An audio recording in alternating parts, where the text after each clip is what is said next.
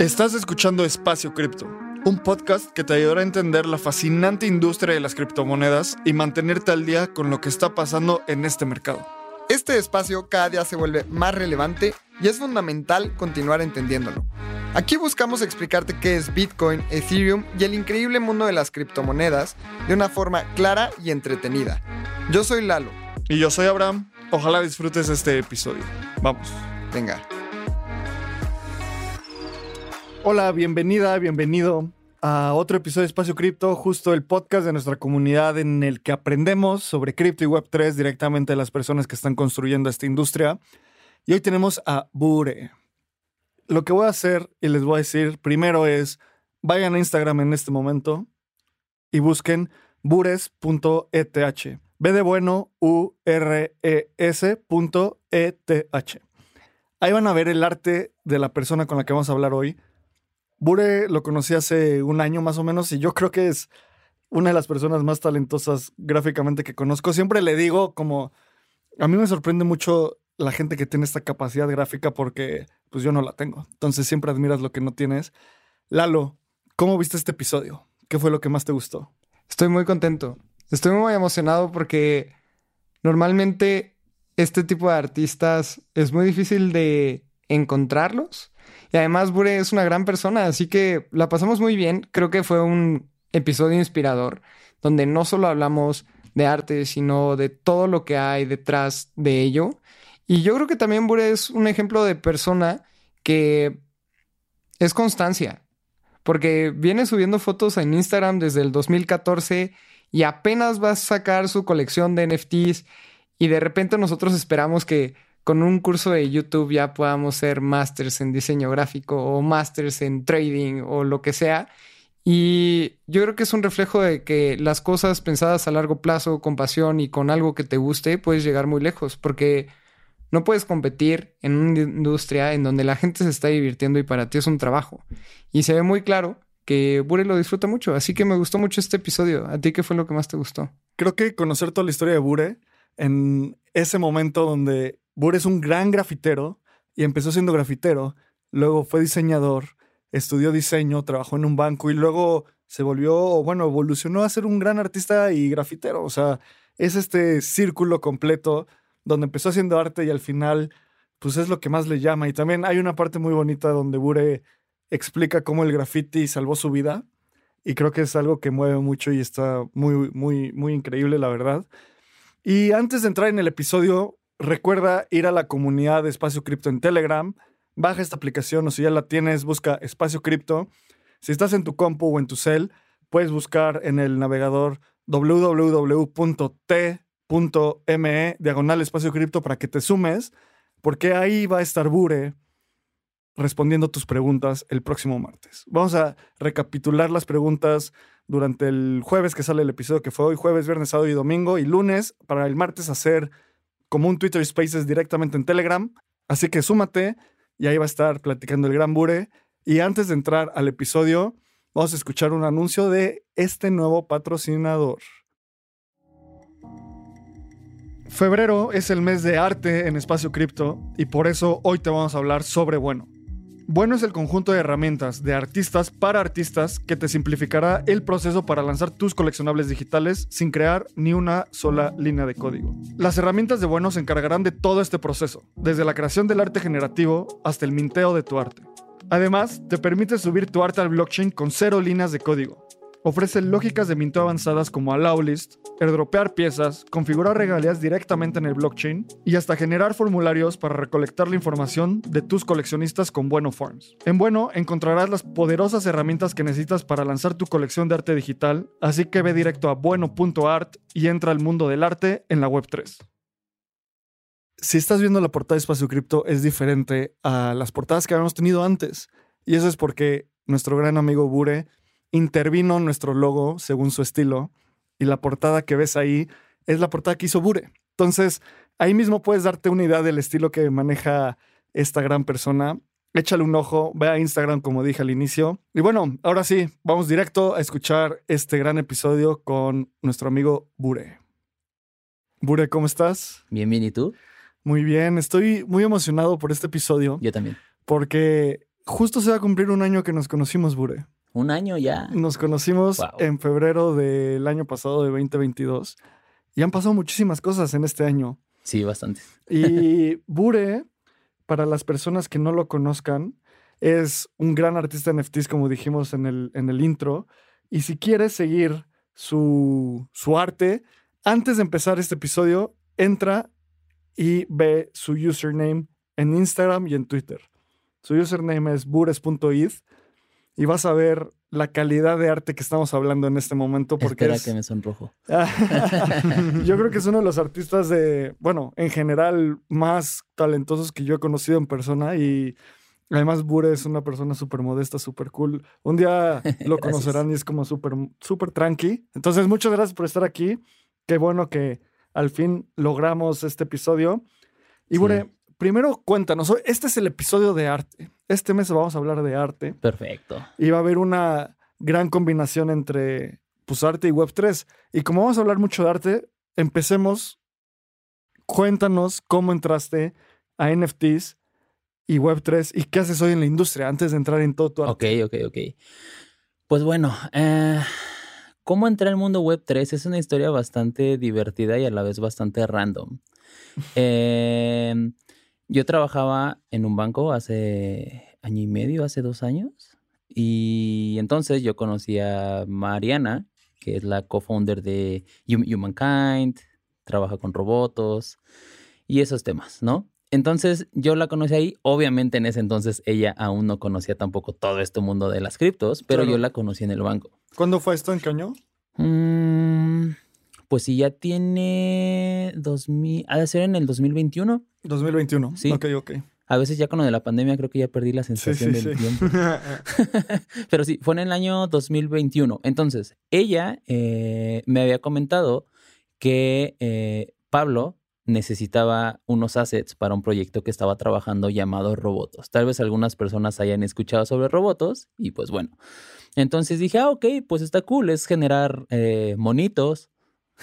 Son Generar cosas... Ilustraciones. Ajá, generar ilustraciones, monitos y dije, es algo bien chido porque es algo que rompe totalmente con lo que yo estoy haciendo en el banco. Claro. Dije, ah, ok, vale. Entonces estuve trabajando, yo creo que fue poco, fueron como dos semanas aproximadamente.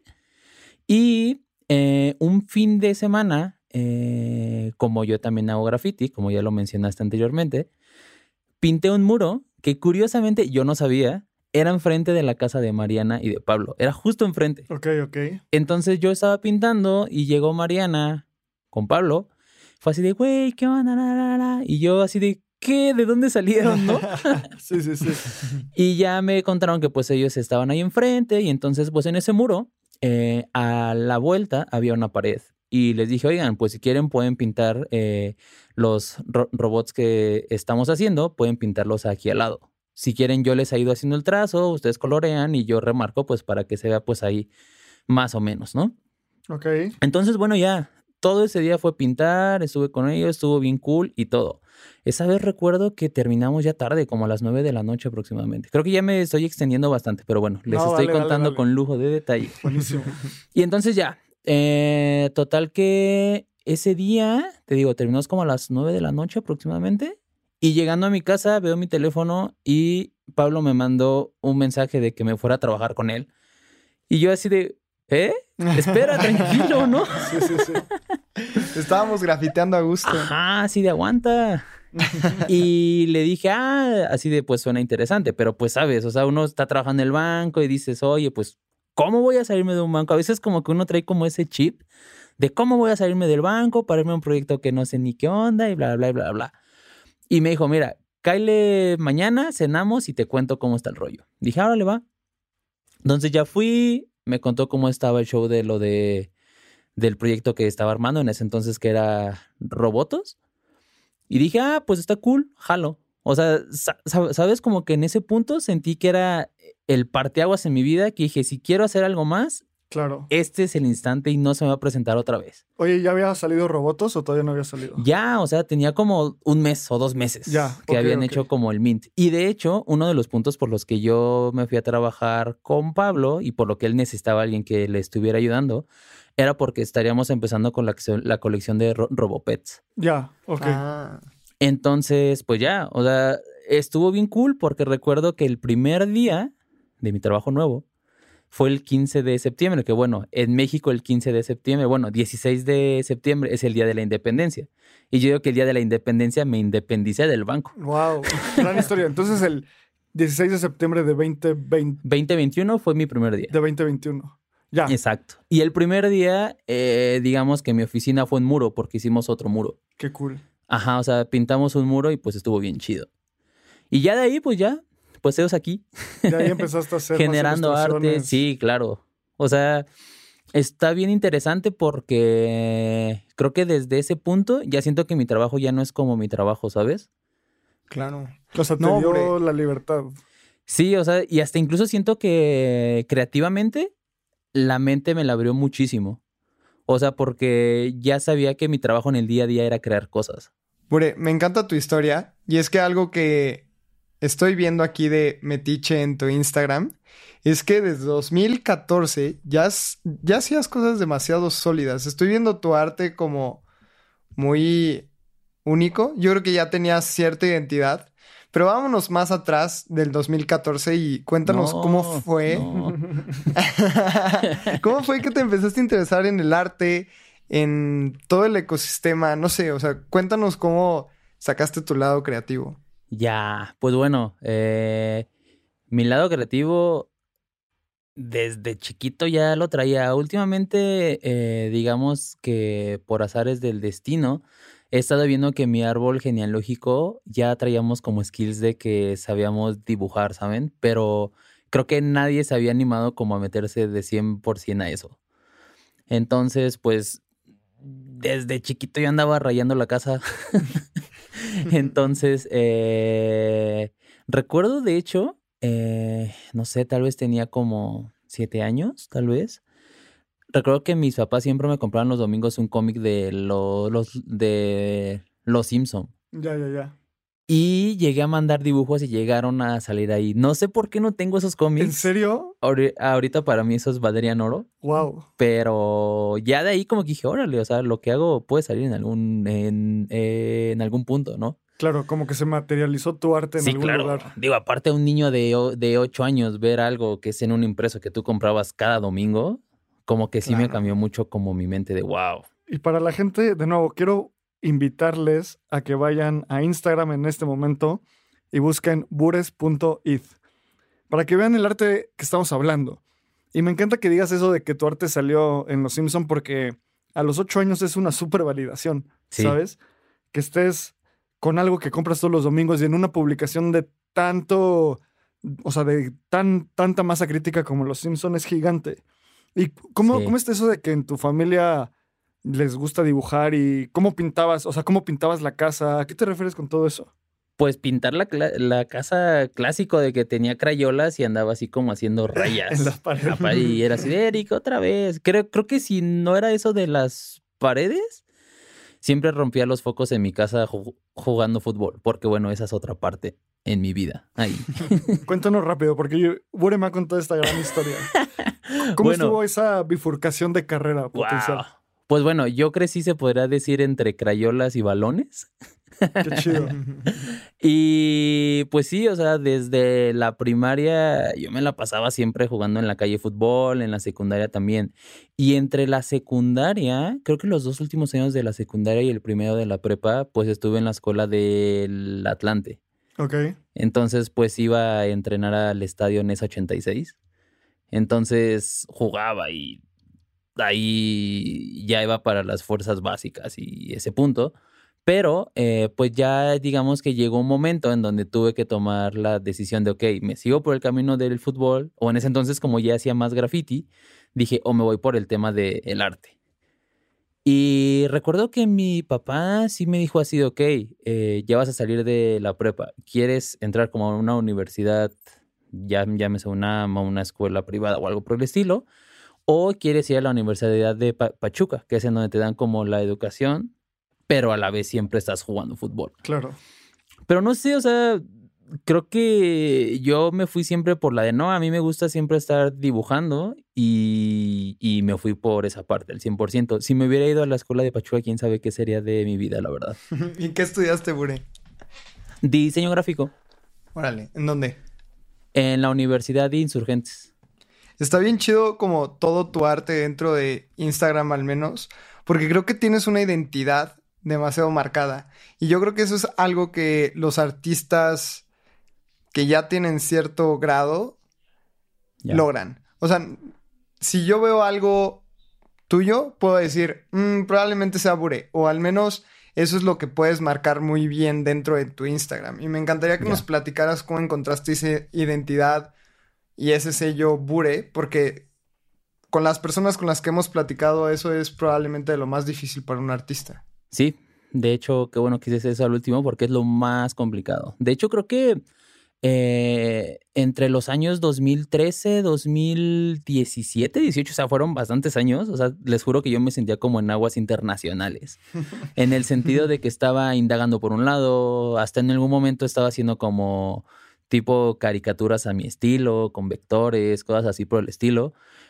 Pero no sé, eh, simplemente son cosas que tienes que ir haciendo diario, no desesperarte, ver qué es como lo que se te hace a ti más fácil y no hacer como de menos eso lo que a ti se te hace más fácil. ¿A qué voy con esto? Que a veces yo hacía como cosas súper abstractas, que volteaba a ver cosas, no sé, como Alex Gray, así súper complejas, y era así de, algo estoy haciendo mal, lo mío está muy simple. Pero pues es como simplemente hacer lo que a ti te gusta. eh, tal vez en algún punto ves alguna referencia que puede sumar a cómo tú estás, tú estás interpretando las cosas, bienvenido. Pero principalmente mucha paciencia y mucha constancia. Algo que me encanta de tu arte, Bure, es cuando lo, cuando lo ves, o sea, es un arte digital, mucho de lo que tienes en Instagram y tienes otros formatos. Por ahí también hay un par de alfombras que están bien chidas, o sea, tienes de todo, ¿no? Y una vez tú y yo hablábamos de, si intentas catalogar este arte, yo para nada soy un experto, o sea, un historiador de arte ni nada por el Ni yo. estilo, pero me encanta, es algo que desde mucho, mucho tiempo me gusta entender el arte. Ya. Y cuando analizas tus imágenes, o sea, hay algunas cosas que se ven como medio cubistas, medio surrealistas, o sea, es como muy de vanguardia, ¿sabes? O sea, no es, no es algo como... Hay algunas cosas también como, no sé, con trazos muy, muy, muy finos y Sí. gradientes. No es un tipo de ilustración que es tipo, no sé, como impresionista. No tanto, ¿sabes? O sea, es, Sí. es algo más abstracto, por así decirlo. De hecho, ahorita que mencionas sobre el impresionismo, eh, apenas tuve la oportunidad de salir del país y ver pinturas en vivo como de Picasso, de Monet, de Dalí. Y siento que me cambió muchísimo el chip, ¿sabes? Porque eh, siento que mi bure del pasado quería hacer como las cosas como muy exactas. Ya. Y ahora como que ya tengo más ese gusanito como de estar como experimentando. Y eso este incluso para mí es todo un reto. De, ok, quiero hacer algo impresionista, pero ¿cómo puedo hacer que mi estilo siga siendo mi estilo siendo impresionista? ¿Cómo puedo hacer que mi estilo siendo mi estilo sea cubista? Claro. Entonces, hasta incluso apenas hace una semana eh, tenía un canvas ahí arrumbado en casa y dije, a ver, quiero acabar este cuadro en un día, porque para mí acabar el cuadro en un día es todo un reto, en el sentido de que si quiero que, es, que, es, que se vea muy exacto, es un problema muy grande. Claro. Entonces dije, no, tengo un día, mi boceto no va a haber ningún boceto, voy a trazar directamente en el canvas y lo que me salga lo voy a interpretar a como me salga. Y la verdad me gustó bastante. Me gustó mucho porque fue esta parte como de conectar la parte de que cuando hice el trazo tal cual dejé que mi mano fluyera, pero a la hora de que le metiera los colores, las luces y las sombras, ahí sí ya le metí como esta parte como analítica, de ok, aquí va una sombra, aquí va una luz. Entonces cuando hice como ese match, me gustó un buen. Nos tienes que pasar esa imagen para ponerla en Sí, claro. los show notes y que la Sí, gente sí, la sí. vea. Sí, claro. Y ese cuadro lo hice en un día. O sea, cos- cosa que para mi, mi bure de hace un año o dos era de, ¿cómo en un día hiciste eso? No. Entonces, pues ahorita estoy como experimentando eso. Se me hace bastante interesante, la verdad. Sí, la, la- la verdad es que es muy particular tu arte y es algo que tenemos que hablar más a fondo porque empezaste como grafitero. O al menos eso es lo Aún que veo soy en tu... grafitero. Ok, sí, estoy de acuerdo. Como ese es tu, tu expertise, podrías decirlo, y después te pasaste más como al arte digital. ¿Cómo fue ese salto más bien? Porque no creo Pues que hayas de- empezado con NFTs y, y decir, ah, me voy, al, me voy al graffiti. Sí, claro. No, y es que de hecho, precisamente ahorita hablando antes de empezar a gra- grabar, estábamos viendo que solamente tengo un NFT. O sea, si, si yo me pusiera a subir todo el arte que tengo digital, creo que sí tendría una colección de por lo menos unas cientos de piezas únicas, ¿saben? Y además, o sea, tienes sí. un NFT que, o sea, con tu arte, pero llevas trabajando más de año y medio en una colección de NFT, ¿sabes? O sea, que es otra forma de verlo. Sí, claro, sí, sí, sí. Sí, justo. Bueno, eso sí. Oye, y justo me encantaría que ahondaras en la pregunta que hizo Lalo, porque Ajá. últimamente he estado pensando mucho que, bueno, la semana pasada fui a esta conferencia de diseño que se llama Design Matters y la cantidad de talento gráfico que hay ahí Muchísimo. es brutal. Brutal, brutal, Muchísimo. brutal. Y creo que muchas de las personas, desde mi punto de vista, desde el- un punto de vista externo al mundo del diseño, algo que veo es que hay muchos dibujantes o gente que hace su arte y se designan, o más bien no se designan, pero se identifican como diseñadoras o diseñadores. Ajá. Entonces, y hacer este salto de diseñador a artista puede que suene algo como hasta arrogante, ¿sabes? O sea, no, no, no, ya no soy diseñador, soy un artista. Cuéntanos Ya. cómo fue tu evolución para llegar a hacer graffiti. Me encanta cómo cuentas la historia de cómo fue tu primer graffiti, porque pasaste de grafitero a diseñador, o sea, a trabajar en un banco como diseñador, Ajá. a artista grafitero, ¿sabes? O sea, es como un círculo completo. ¿Cómo, cómo, Ya, cómo fue esa historia? Cuéntanos. Pues bueno, eh, yo empecé a hacer graffiti, digamos ya graffiti con un aerosol o con un plumón cuando iba en la secundaria, o sea, hace cuando tenía como 14 años, más o menos, 15 años. Tal cual era de que, perdonen vecinos de la colonia de donde yo era, pero era tal cual que me salía y rayaba las paredes, los aguanes y así, ¿no? Sí, sí, sí. Eh, de hecho, recuerdo que en ese entonces, para mí era como un logro así supremo pintar un muro bien con color y todo. O sea, era de que salía y hacía una raya y ya, bye. Entonces ya, eh, totalicé mi primer muro con permiso, obviamente con permiso. Eh, no sé, como a los 16 años aproximadamente. Obviamente ese muro fue un caos. Que de hecho le agradezco mucho a un vecino que, que creo que yo estaba en la tienda hablando con unos amigos y me dijo, ¿tú haces graffiti? Y yo así de sí. Y me dijo, "Ah, ¿quieres pintar la pared de mi casa? Y dije, ah, pues sí. Entonces fui, la pinté. Obviamente me quedó horrible. pero la pinté y ya. Eh, una cosa también bien importante en este proceso eh, fue que siempre busqué la forma de combinar lo que estaba haciendo en mi vida personal, en mi vida profesional, a lo que quería hacer yo con el graffiti y con el arte. Por ejemplo, eh, luego de que salí de la secu, pues estuve en la prepa y recuerdo que, que en mis orígenes del graffiti yo siempre pinté graffiti ilegal. Entonces, en ese entonces yo iba en la prepa en la tarde y salía, no sé, como a las 9 de la noche. Y yo saliendo de ahí me iba a pi- pintar, o sea, pues a hacer graf- graffiti de manera ilegal. Pero eh, recuerdo mucho que hasta incluso me quedaba yo en, en los intermedios que no había clases y cosas por el estilo. Me quedaba como adelantar trabajos, tareas para poderme ir a pintar y llegar a mi casa y ya no hacer nada. Claro. Hasta incluso unos amigos me decían que si tenía autismo, porque era de que se iban como de fiesta o se iban que a jugar fútbol y yo así, no, yo me quedo a adelantar mi, Mi tarea. mi, mi tarea. Pero bueno, creo, creo que son cositas que si las traes desde siempre puedes avanzar en un buen de cosas. Y entonces, bueno, ya luego eh, entré a la universidad y yo seguía haciendo graffiti de manera ilegal. Sí. y también hacía graffiti legal. De hecho, en la universidad fue cuando me di cuenta que todo lo que hacía yo, las manchas que hacía, O sea, me di cuenta que tenían como un sentido que yo de manera inconsciente las hacía para que visualmente se estuvieran viendo bien. Cuando entré a la universidad me di cuenta de los conceptos que podía aplicar desde contrastes, volúmenes, deformar, distorsionar y un buen de cosas. Entonces ahí fue donde ya me entró la cosquillita de que dije, ok, ya, ya quiero dar como ese brinco, ¿sabes?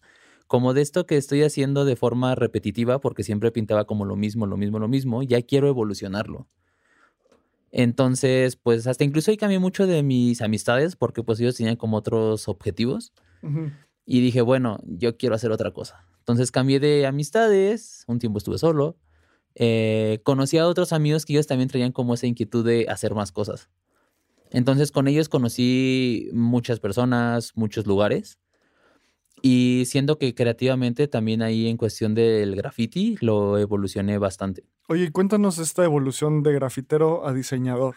Porque tú y yo hemos hablado mucho de cómo el graffiti está muy estigmatizado socialmente, de que el grafitero es la persona que va en la calle con una mochila porque ahí trae sus latas. Sí. Está todo pintado, es así como que tiene alguna adicción, eh, hace su, pinta su arte como un recelo social más que como una forma de expresión. O sea, ese es el estigma que es completamente falso.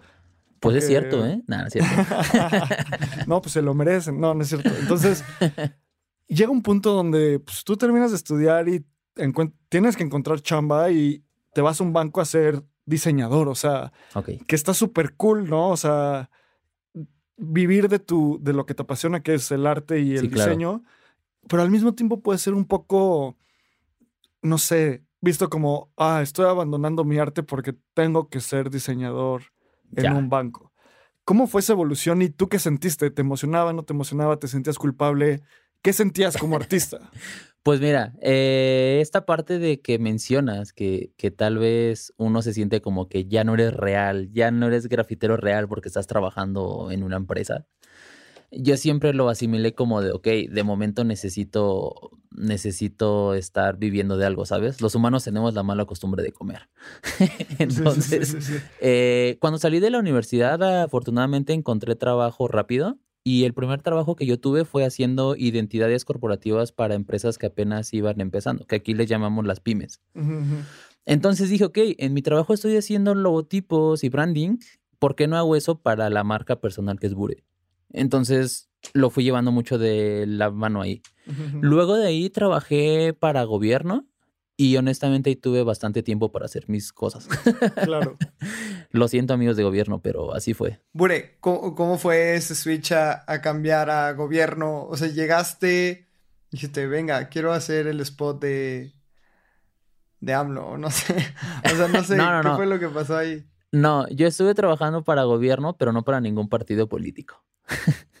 Entonces, pues simplemente fue una oferta de empleo que salió y la tomé, porque ahí fue en donde empecé a conocer el mundo de UX, UI, mm. que es como ya también otra skill que pues tengo. Entonces, ahí estuve trabajando para gobierno como casi tres años. Wow. Casi tres años.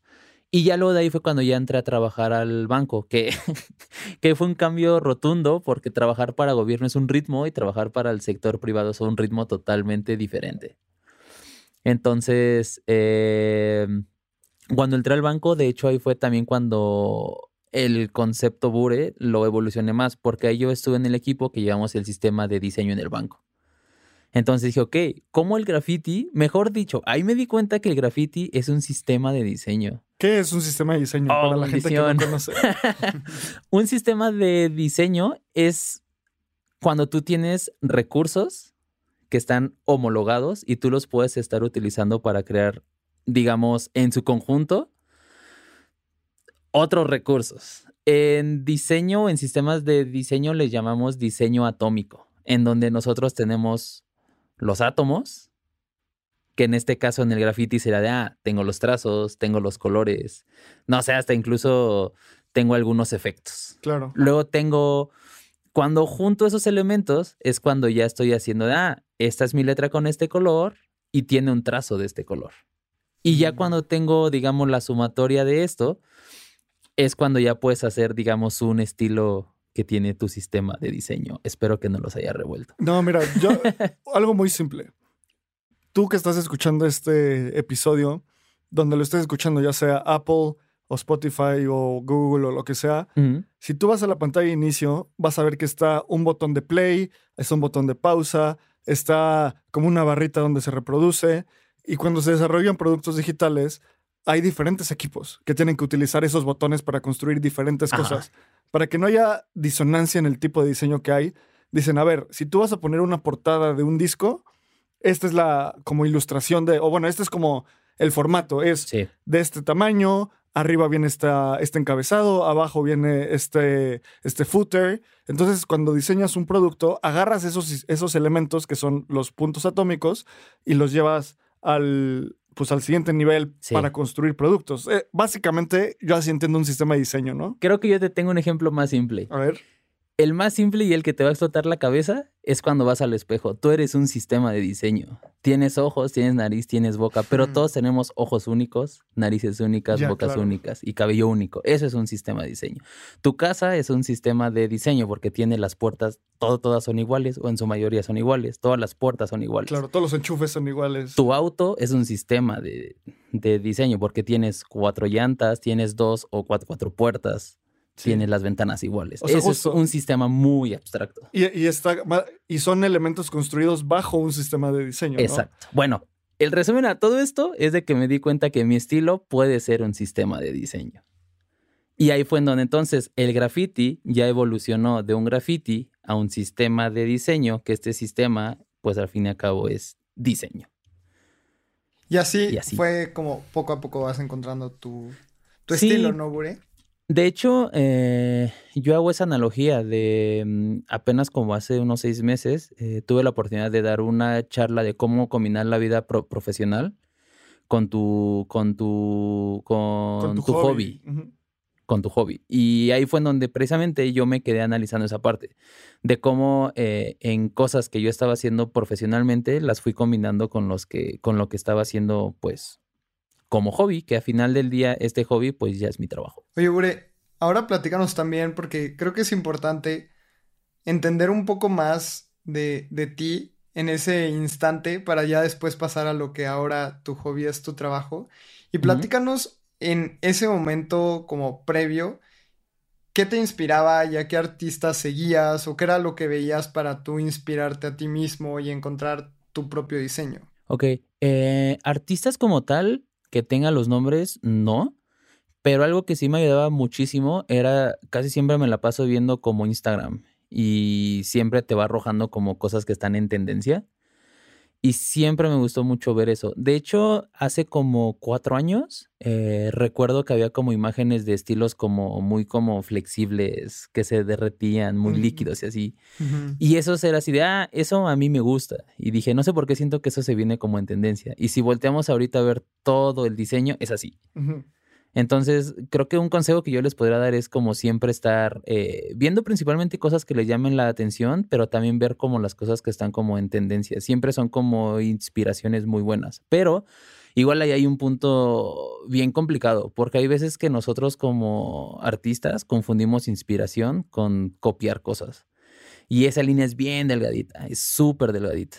Y también este tema de la tendencia es, puede, puede llegar a ser complicado, ¿no? Porque si tú Sí. te la vives persiguiendo tendencias y pasa la tendencia de moda y te vas a lo siguiente, como que no desarrollas una expertise en un área. De hecho, eh, ese punto también es bien importante. Creo que eh, cuando yo creo algo, siempre busco que sea como atemporal, ¿sabes? Si lo ves en 10 años, aún se vea como que no pertenece a una época. Porque no sé, es como si ahorita hago un arte que tenga el logotipo de Spotify, tal vez en 10 años o 20 años Spotify ya, ya no va a estar. O su logo ya es otro, no sé. Claro.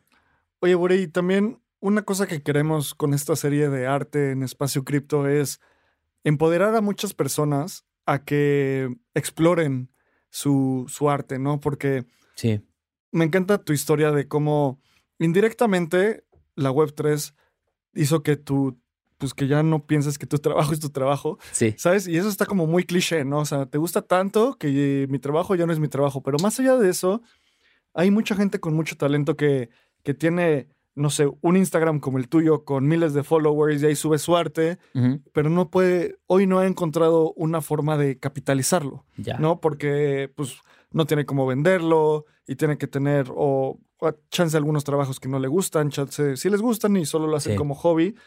¿Tú cómo compaginaste eso de, o sea, tu vida profesional mientras no te dedicabas a ser ilustrador?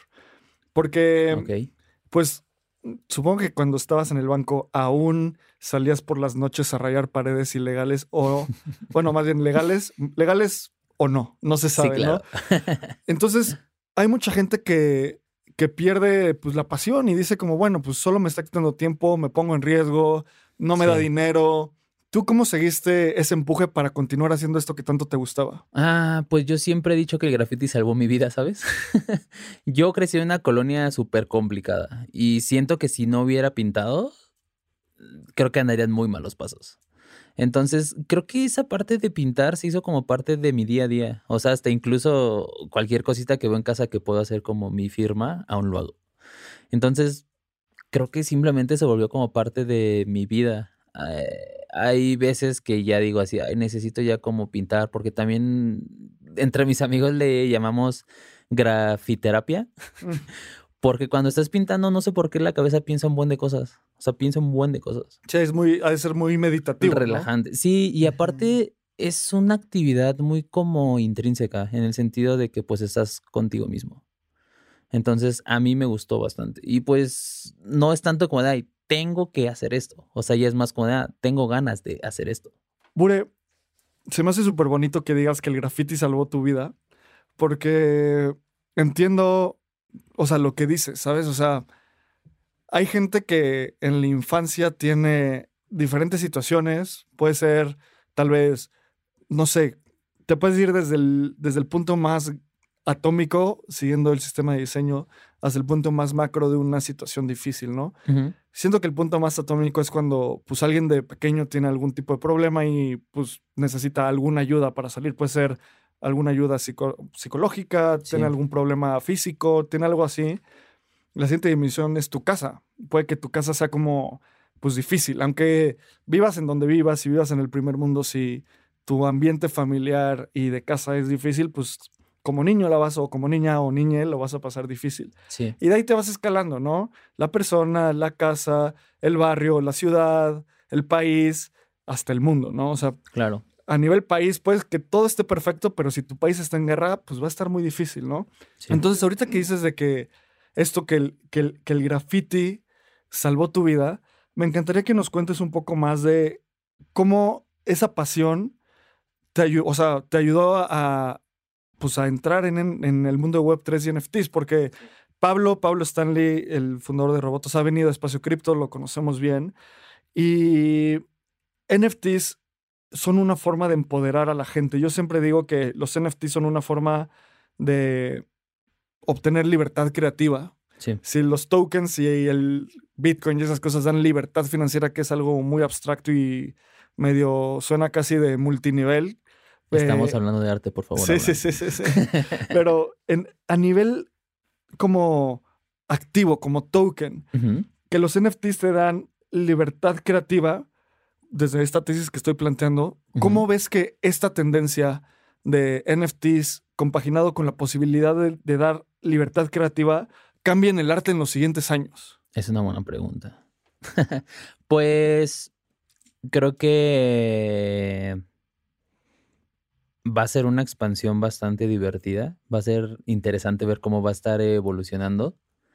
Y pues simplemente estaremos viendo más pantallas. Oh, y cu- cuéntanos para ti cómo fue este proceso, porque tú vas a hacer tus NFTs cada vez, cada vez más, vamos a ver más colecciones de Seguro. Pero, ¿por qué a ti te dio libertad creativa? O sea, como entrar a la Web3. ¿Qué fue eso que cambió? Que ahora ya no llamas a tu trabajo trabajo. Ya, claro, pues creo que principalmente la libertad creativa en esto es porque yo defino qué es lo que quiero hacer. Y eso, eso simplemente es libertad creativa. Eh, creo que esta parte de la libertad en la web 3 es, es bien interesante y creo que nos va a abrir el panorama bastante, principalmente para conocer a más gente que está haciendo arte que a veces están súper encerrados en una computadora o en una casa. Y eso a mí se me hace que hasta incluso puede estar incluyendo a más gente, que tal vez pueda estar sesgado por esta condición de que no quiera estar interactuando con más gente. Pero esta parte de lo de los tokens, a mí en lo particular se me hace una llave súper interesante. Por ejemplo, tal vez cuando yo saqué mi, mi colección, perdón, eh, yo diga, oigan, quienes tienen este token de la colección que yo tengo, le va a estar llegando arte mes, mes con mes, gratis. Y eso al fin y al cabo es libertad creativa, porque nadie me está diciendo qué es lo que tengo que hacer, ¿sabes? Y con la misma colección puedes mantener un ingreso sí, claro. Pues, constante. Sí, justo. Se me hace bien interesante esto que dices, Bure, y me vinieron a la mente muchos artistas anónimos que probablemente no les interesa interactuar con la gente. Y por eso son anónimos, ¿no? Y tal vez yo soy CryptoArtist 01, pero cuando salgo a la calle soy Lalo y no es necesario ir a una galería, pararte enfrente de tu cuadro y decir, es que a mí lo que me inspiró de este cuadro fue la naturaleza. O sea, lo posteas, estás ahí y los NFTs tienen esa magia de poder ser quien quiera ser. Y creo que eso también es bien interesante de cómo está evolucionando el ecosistema Web3.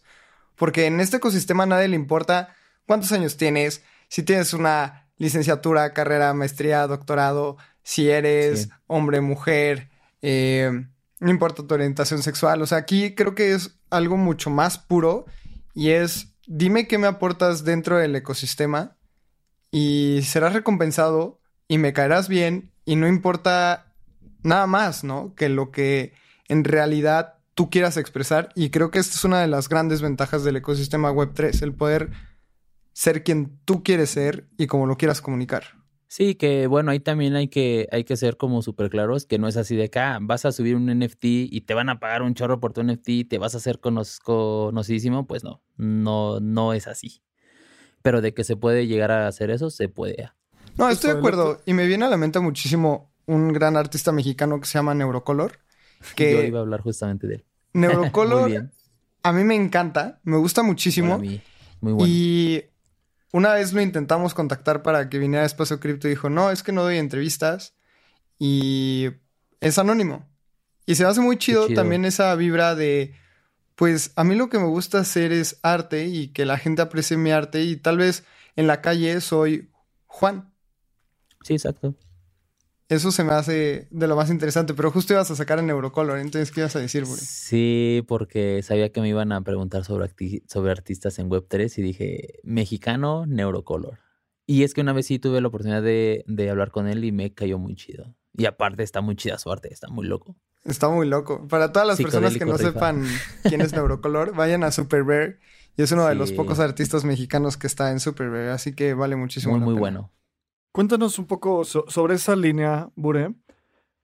¿Qué artistas digitales en Web3 admiras y por qué? Uh, pues bueno, ya mencionamos uno, Neurocolor. ¿Por qué? Porque yo que escucho mucha música psicodélica, mucha música como experimental, ese tipo de arte se me hace bien interesante, se me hace súper interesante, porque, no sé, a veces uno lo ve bien fácil, ah, pues encima imágenes y acomódalas y es la como que esté brincando y parpadeando, pero es de, a ver, hazlo. Claro, exactamente. ¿No? Entonces se me hace súper interesante y se me hace súper bien aterrizado su concepto. Aparte está bien chido su nombre.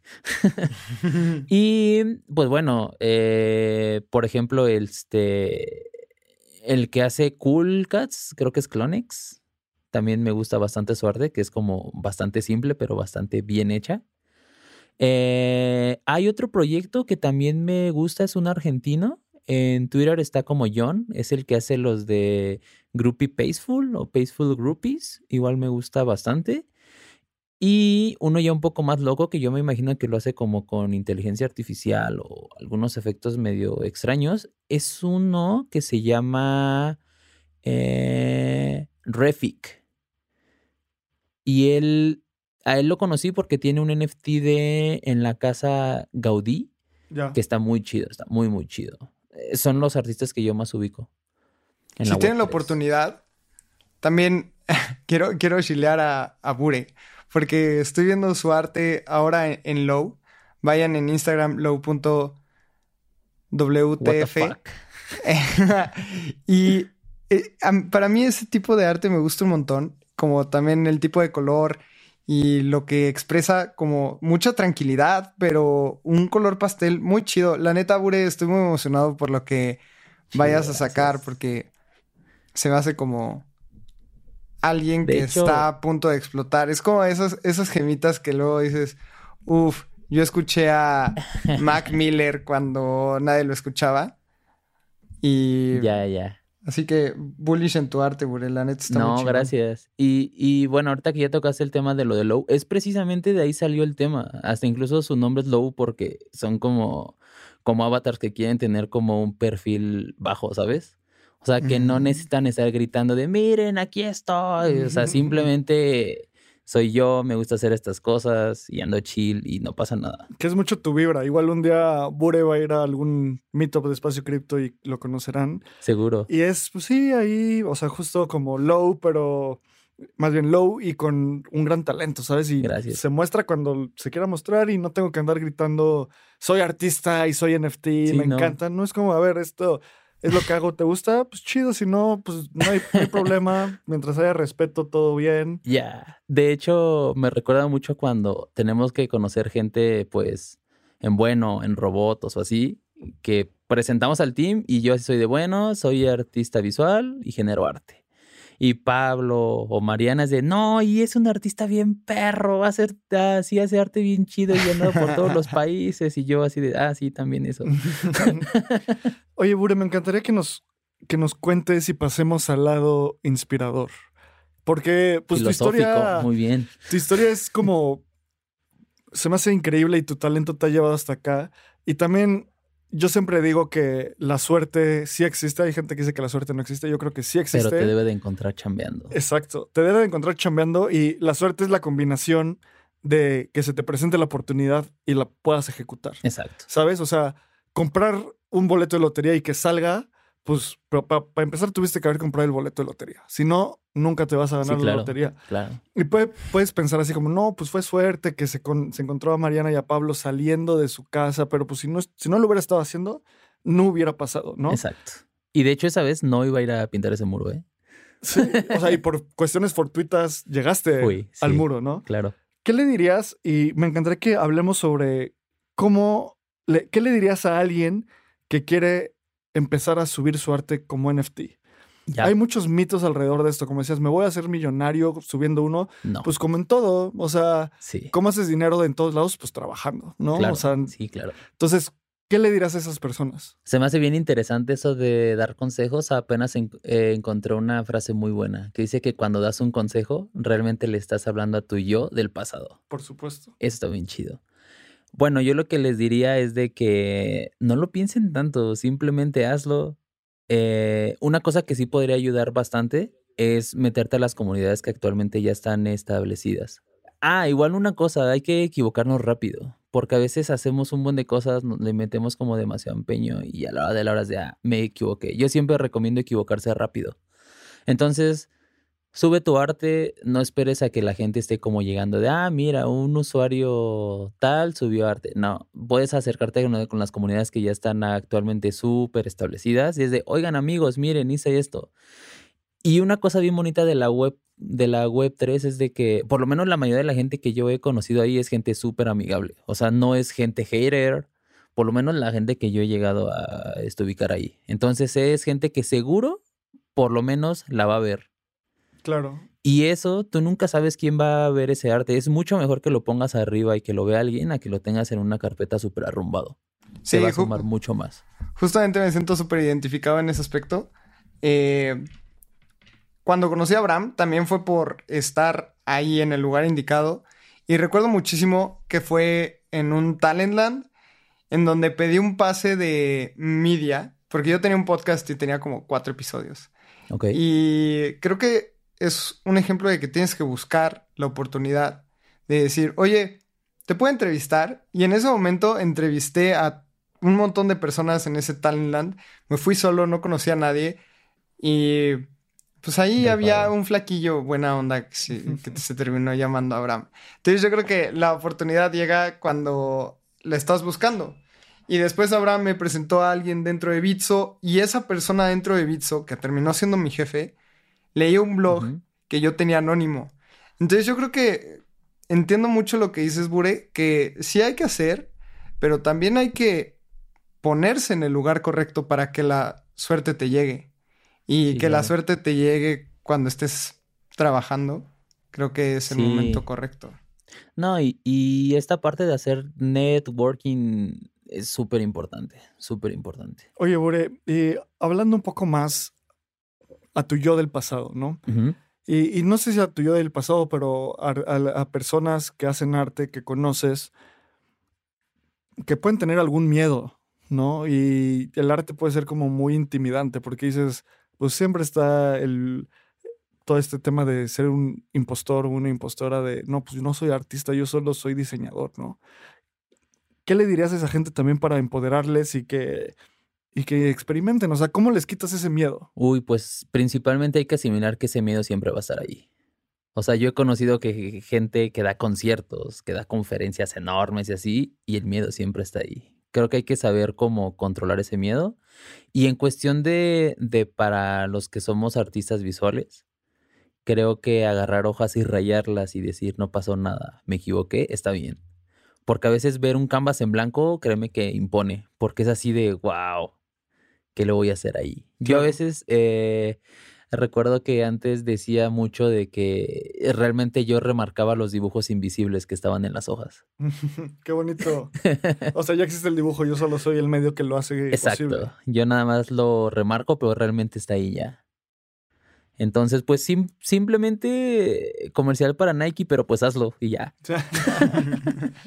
Eso está bien chido porque también siento que a, a mí me pasa mucho y Abraham, no sé si a ti igual, pero cada vez que Abraham y yo dijimos, tenemos que sacar un newsletter a la semana, pase lo que pase.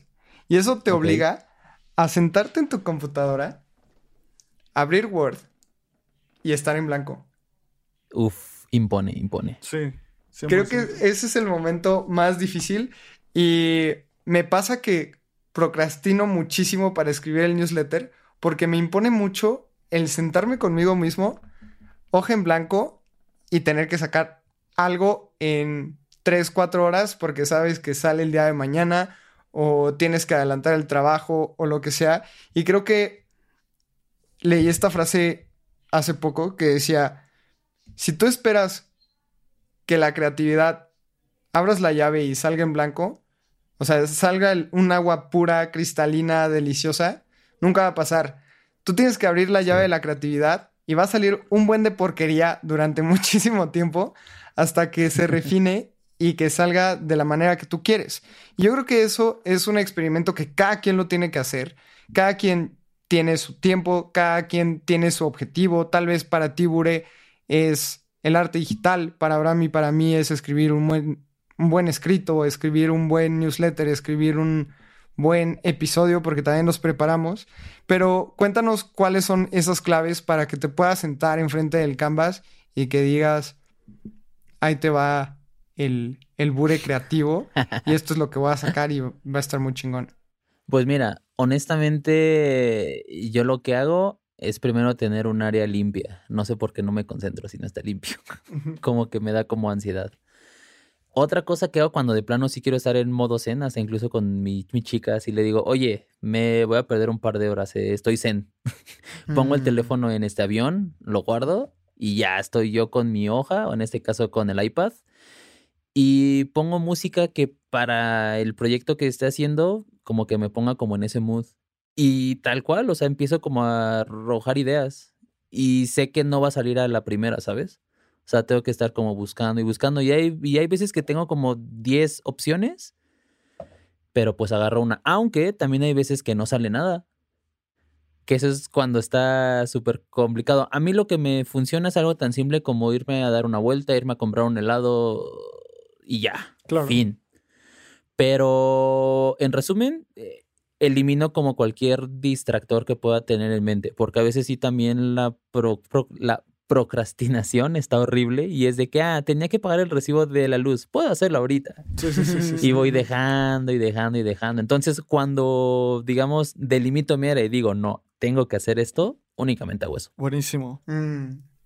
Bure, me, me gustó un montón lo que dices. Y ahorita que ya pasamos desde tu infancia hasta el momento actual, me encantaría que nos platiques eh, qué, qué- qué viene para Bure. O sea, ahorita estás trabajando todavía en robotos y qué es lo que estás viendo que te está gustando y en qué te quieres desarrollar, qué es lo que va a pasar con Bure en los próximos meses. Ya, pues es bien interesante. Mira, actualmente estoy trabajando con Bueno, que es una plataforma con la que pueden hacer NFTs. Sí, lo siento, tuve que hacer un anuncio, un co- comercial.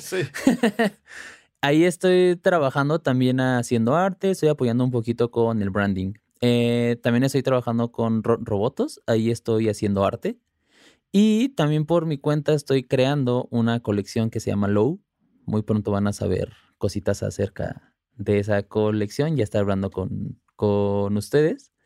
Y eh, pues yo también estoy haciendo arte que voy a hacer una micro colección mía, o sea, con arte mío, porque Low va a ser como una colección con la cual queremos como, como hacer un espacio donde podamos estar juntando gente que le agrada el arte, que le gusta la fiesta, que le gusta el gaming, que le gusta la música.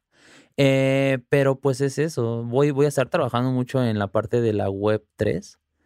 Y, y creo que no recuerdo qué estábamos hablando ahorita, pero me vino un pensamiento bien interesante de por qué me gustó mucho sobre la web 3. Creo que eh, se me hizo eh, como un espacio justamente para las personas que, que, que somos bastante intrínsecas y que a veces no somos como con la skill tan pulida para estar hablando con la gente. Y creo que la web 3 es un espacio muy chido porque es algo en donde tú puedes estar interactuando con gente y no forzosamente estar hablando con ella, ¿sabes? Claro. Es algo así como, mira, este es mi arte. ¿Quieres verlo? Ven aquí, entra y ya. 100%. Estoy 100% de acuerdo. Bueno, Bure, vamos cerrando. Buri, pues qué chido escuchar todo lo que traes en...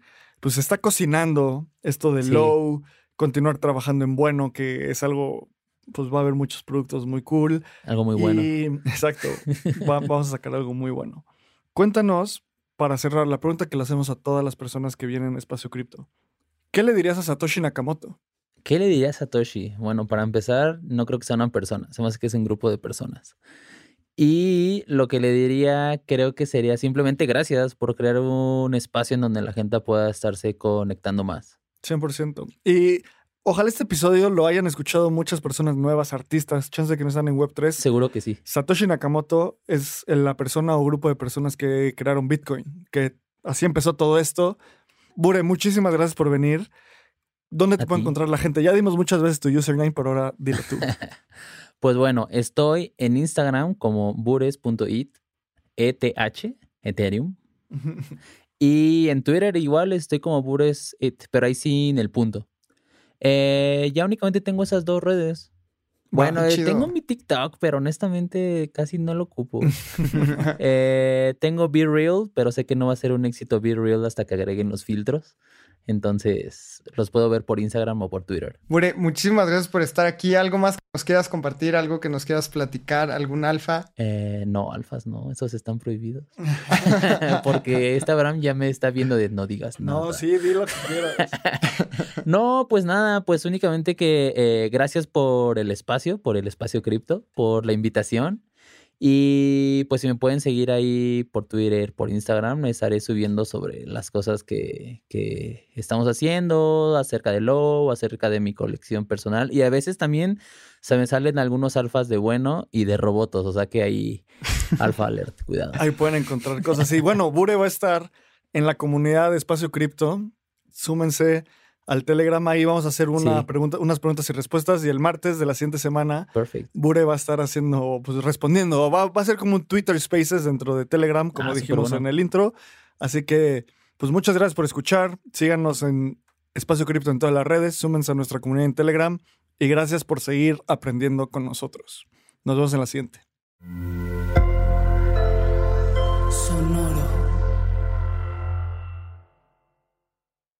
Este guion de Mundo Futuro lo escribió una inteligencia artificial. Imagina un mundo donde la tecnología se convierte en una extensión natural de nuestras vidas. Donde cada experiencia se eleva a niveles inimaginables de simplicidad. Un mundo donde los límites se desdibujan y las ideas se hacen realidad con un solo toque. El mundo cambiará más en los próximos 10 años que en los últimos 100. Yo soy Jorge Alor. Yo Mario Valle. Y yo Jaime Limón. No te pierdas Mundo Futuro, el principio del fin. Disponible en cualquier plataforma de podcast. Mundo Futuro, Mundo Futuro.